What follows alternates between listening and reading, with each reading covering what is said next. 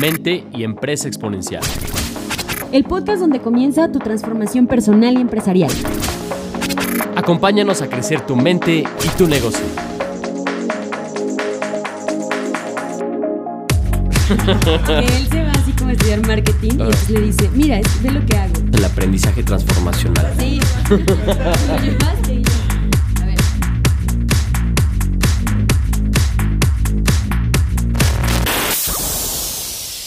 Bienvenidos a Capital Emprendedor. Este es el podcast número 18 y te saluda Laura Cortés. Mi nombre es Alejandro Valdés y es un honor poder estar con ustedes compartiendo estas ideas para justamente crecer su negocio y expandir su libertad. Y bueno, acuérdate que este podcast está pensado para que tú, dueño de negocio, que estás al frente de este negocio y operándolo, pues puedas encontrar herramientas y estrategias que te permitan disfrutar de tu negocio y conquistar algo muy importante que es la libertad. Así es. Y entonces justamente hoy queremos hablarles de un tema, Lao, que se me hace bastante interesante y que creo que engloba al quehacer de todo director general y que creo que les puede ser de mucha utilidad. Y el tema es cinco prácticas para ser un gran jefe en tu empresa. Todos queremos ser ese gran jefe. Bueno, aquí te vamos a compartir cinco muy buenas prácticas que te pueden poner en esa muy buena posición. Fíjate que en nuestra experiencia, y cuando vemos las empresas, trabajamos con empresas, nos damos cuenta que lo que marca la diferencia en el desempeño, en el desarrollo, en la evolución de una organización es el líder. O sea, si me puedes, me preguntas qué factor son las finanzas, es la estrategia, yo te diría no. O sea, sí influyen muchísimo, pero siempre es la persona que está al frente. Es el director general, es el líder que realmente es el que marca la pauta, es el que da el ritmo a la organización. Si tienes un muy buen líder, la empresa normalmente va bien. Y lo hemos dicho muchas veces, creemos que las empresas crecen en la medida que sus dueños, directores, crecen y entonces esa es la gran importancia.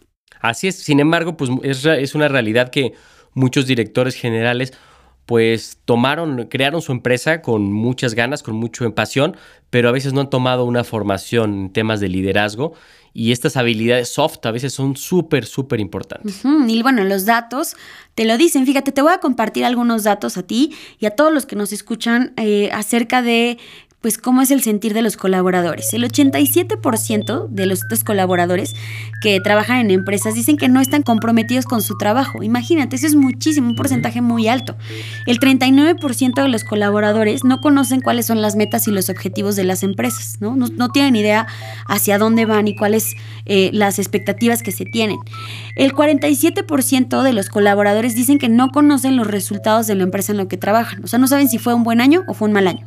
Y finalmente, el 44% de estos colaboradores no entienden cómo su rol ayuda a las empresas a alcanzar sus objetivos. Es decir, creo que juego una posición, pero no sé qué tan estratégico o si realmente algo de lo que hago suma a un resultado. Así es, y esto es un estudio que hizo Gallup de muchos, muchos, muchos años y que realmente pues son espeluznantes estos datos.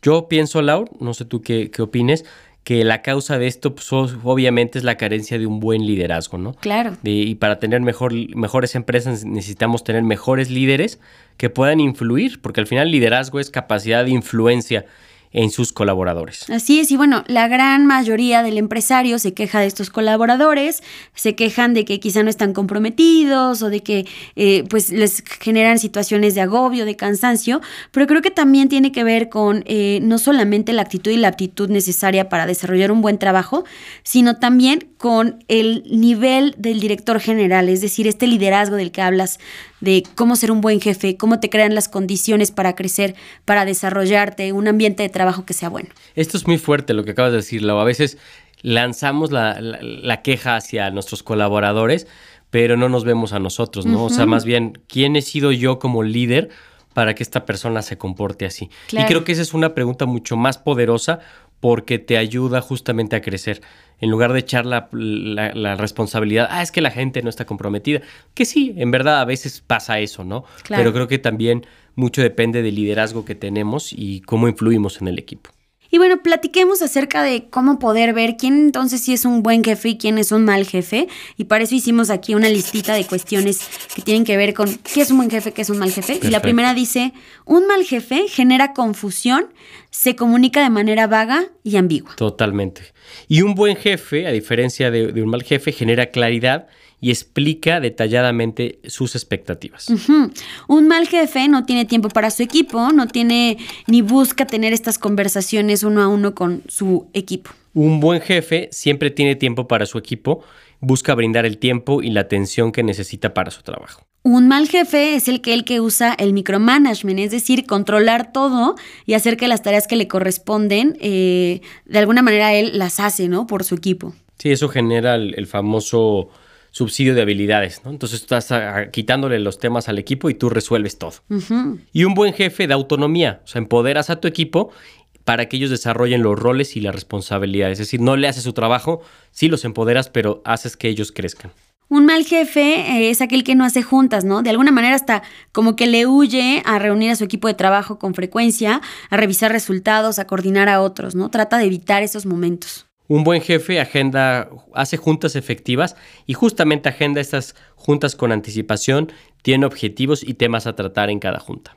Y finalmente, un mal jefe es aquel que no reconoce a su gente, rara vez aprecia el trabajo que se ha hecho bien y no dice cómo va el equipo, no sabe el equipo si eh, han tenido un buen desempeño o un mal desempeño. Un buen jefe reconoce y recompensa. Acuérdense que también las personas trabajan por el famoso salario emocional. Entonces, muy importante reconocer, recompensar y sobre todo hacer una revisión de lo que está funcionando y lo que no y agradecer a las personas que lo están haciendo muy bien. Claro, pero la gran pregunta entonces es, bueno, y si ya entendí cuáles son estos factores importantes que te hacen un buen jefe y un mal jefe, ¿cómo hacer para ser un gran jefe?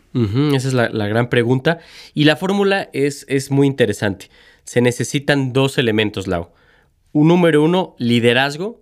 Número dos, management. Es como una fórmula. Liderazgo más management igual a cultura de compromiso y rendición de cuentas. Buenísimo. Es decir, tú como director general, como jefe, tienes que desarrollar liderazgo y el management.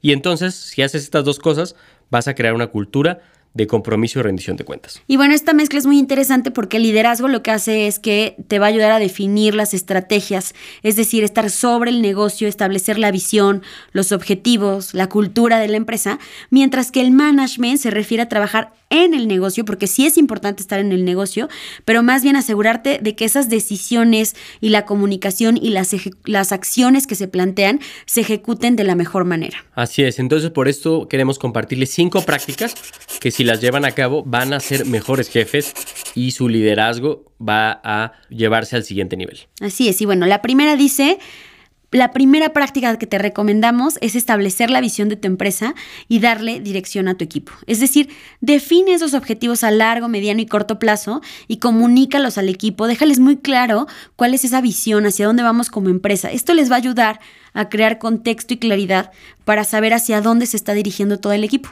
Así es, fíjate, Lau, que si me preguntas cuál es el, rol más importante de un director general, yo te lo, sintetizaría en este punto, que es establecer la visión. Eh, tu rol más importante es visión, hacia dónde vamos, cuáles son las metas. Ah, recientemente estábamos en una junta con un equipo directivo y cuando compartimos la visión y el director general les explicó las metas a largo plazo, a mediano plazo, a corto plazo, uno de los colaboradores, de los directores que estaban ahí con él, dijo, wow, hoy tengo claridad, sé a dónde vamos y esto me da mucha paz. Y entonces lo que haces es que el equipo está muy alineado y todos estamos enfocados hacia el mismo hacia el mismo punto y esto es muy poderoso. La alineación es vital para hacer ese rayo en donde todas las fuerzas que hay dentro de la empresa, tus colaboradores, van en una misma dirección. Entonces, bueno, nuestra segunda recomendación, ahí les va la segunda, es deja muy claras tus expectativas del equipo. Y esto es explicarle a los colaboradores lo que esperas de ellos, sus funciones, sus roles, los resultados que tienen que lograr, así también muy importante contarles acerca de los valores y la cultura de la organización que se espera que vivan dentro de la empresa. Así es, nosotros en Innovarte tenemos una herramienta que se llama cuadro de claridad, que justamente te ayuda a entender que por cada puesto cuáles son tus funciones, cuáles son los resultados que se esperan de ti y también qué valores, cómo se ven las actitudes que tú tienes que manifestar en, en ese puesto en función de la cultura de la organización. Entonces, la claridad es clave porque a veces genera mucha frustración, mucho malestar porque el director general esperas algo de la persona, tienes expectativas que no se cumplen.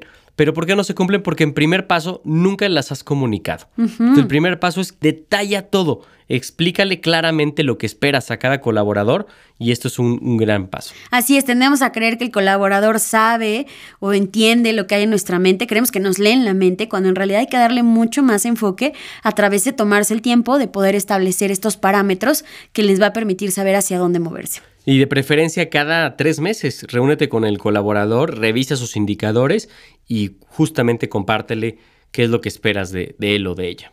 La tercera práctica que te queremos compartir es que puedas tener un ritmo de juntas que te permita dar seguimiento. Es decir, busca estos espacios trimestrales, mensuales, incluso semanales con el equipo, en donde puedas revisar cómo van avanzando hacia sus objetivos y así estar en un ritmo constante de supervisión, de retroalimentación, de mejora continua. Esto es súper poderoso. O sea, realmente darte el espacio de platicar con tu equipo y de ver cómo van, eh, realmente genera compromiso.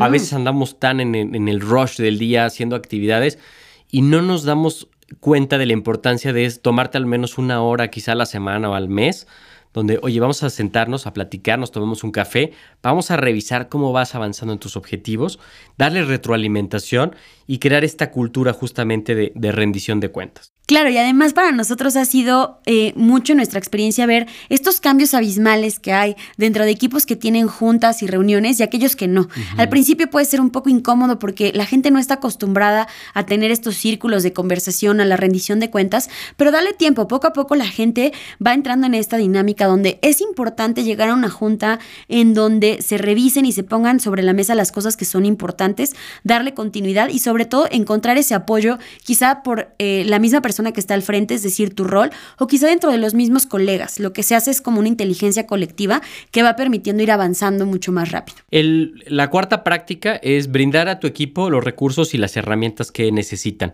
Entonces, asegúrate que tu equipo primero tenga las herramientas que necesitan, los recursos, las capacidades necesarias para que puedan hacer un buen trabajo. De lo contrario, uno de tus roles más importantes es apoyarlos. es decir, si ves que hay una capacidad que no tiene, pues ayudársela a desarrollar, contratarle un curso, un mentor, un mentor o alguna otra actividad o estrategia. Así es, los directores eh, normalmente jugamos el rol de ser administradores y administrador tiene que ver con el recurso, los talentos, ¿no? Entonces, también poderles dar y ofrecer, eh, ya sean recursos materiales, recursos físicos, recursos eh, de tiempo, ¿no? De capacidades que les puedan permitir lograr su trabajo y dar los mejores resultados. Acuérdate que el director general debe ser un líder de líderes, debes estar formando equipo para que te ayuden justamente con la operación de tu negocio. Y bueno, la quinta de estas prácticas que te queremos compartir es recompensa y reconoce a tu gente, es decir, eh, que puedas de alguna manera identificar y reconocer cuando algo se ha hecho bien y que tengas esta capacidad de hacerlo. Un dato curioso es que el 67% de los colaboradores busca que su jefe lo reconozcan y que valoren su trabajo. Ese es un factor súper importante para quizás sentirte valioso dentro del equipo de, trabajo en donde estás. Eh, muchos se desmotivan y pierden el interés porque no, no reciben esto y entonces es muy importante la parte del reconocimiento. Así es, es el famoso salario emocional. Entonces, recompensa, puedes crear cosas como premios, ¿no? a la persona que más haya vivido el valor o hacer reconocimientos en público. Nosotros tenemos una práctica una vez a la semana en nuestra junta donde damos un espacio donde alguien quiere reconocer a alguien que haya hecho muy buen trabajo en la semana y es un espacio para crear reconocimiento y apreciación que eso es muy importante para que el equipo esté motivado y comprometido. Finalmente, acuérdate que el salario no solamente es económico, bien lo mencionaba, sale también es emocional. Nuestra recomendación es quizá empezar por aquello que es lo emocional, ¿no? El económico es bien agradecido, pero creo que el salario emocional todavía lo es mucho más, todavía motiva mucho más. Entonces, identifica estas pequeñas cosas que van a hacer una gran diferencia. Así es. Entonces, resumiendo, Lau, paso número uno, una de las prácticas, estableces una visión de tu empresa y dale dirección a tu equipo. La segunda es que dejes muy claras sus expectativas del equipo. La tercera es tener un ritmo de juntas para poder dar seguimiento a los objetivos. Cuarta, bríndale a tu equipo los recursos y las herramientas que necesitan. Y la quinta es recompensa y reconoce a tu gente. Y bueno, esperemos que lo pongas en práctica, que en el día a día puedas eh, tenerlo presente y que puedas irlo incorporando a tu rol más importante, que es el de la dirección y el de estar al frente de un negocio, para que al final puedas tener un equipo que logre esos resultados y un negocio que sea eh, creciente y que sea exitoso. Así es, pues eh, en Innovarte nosotros justamente ayudamos a los directores generales, a los empresarios a que puedan profesionalizar su negocio y multiplicar su libertad. Así que te invitamos a unirte a nuestra comunidad de empresarios exitosos, talentosos y automotivados que quieren seguir creciendo en su vida y su negocio. ¿Quieres saber más? Búscanos en www.innovarte.mx y por supuesto en nuestras redes sociales estamos como Innovarte en Facebook, en Instagram, en LinkedIn y sé parte de esta maravillosa comunidad.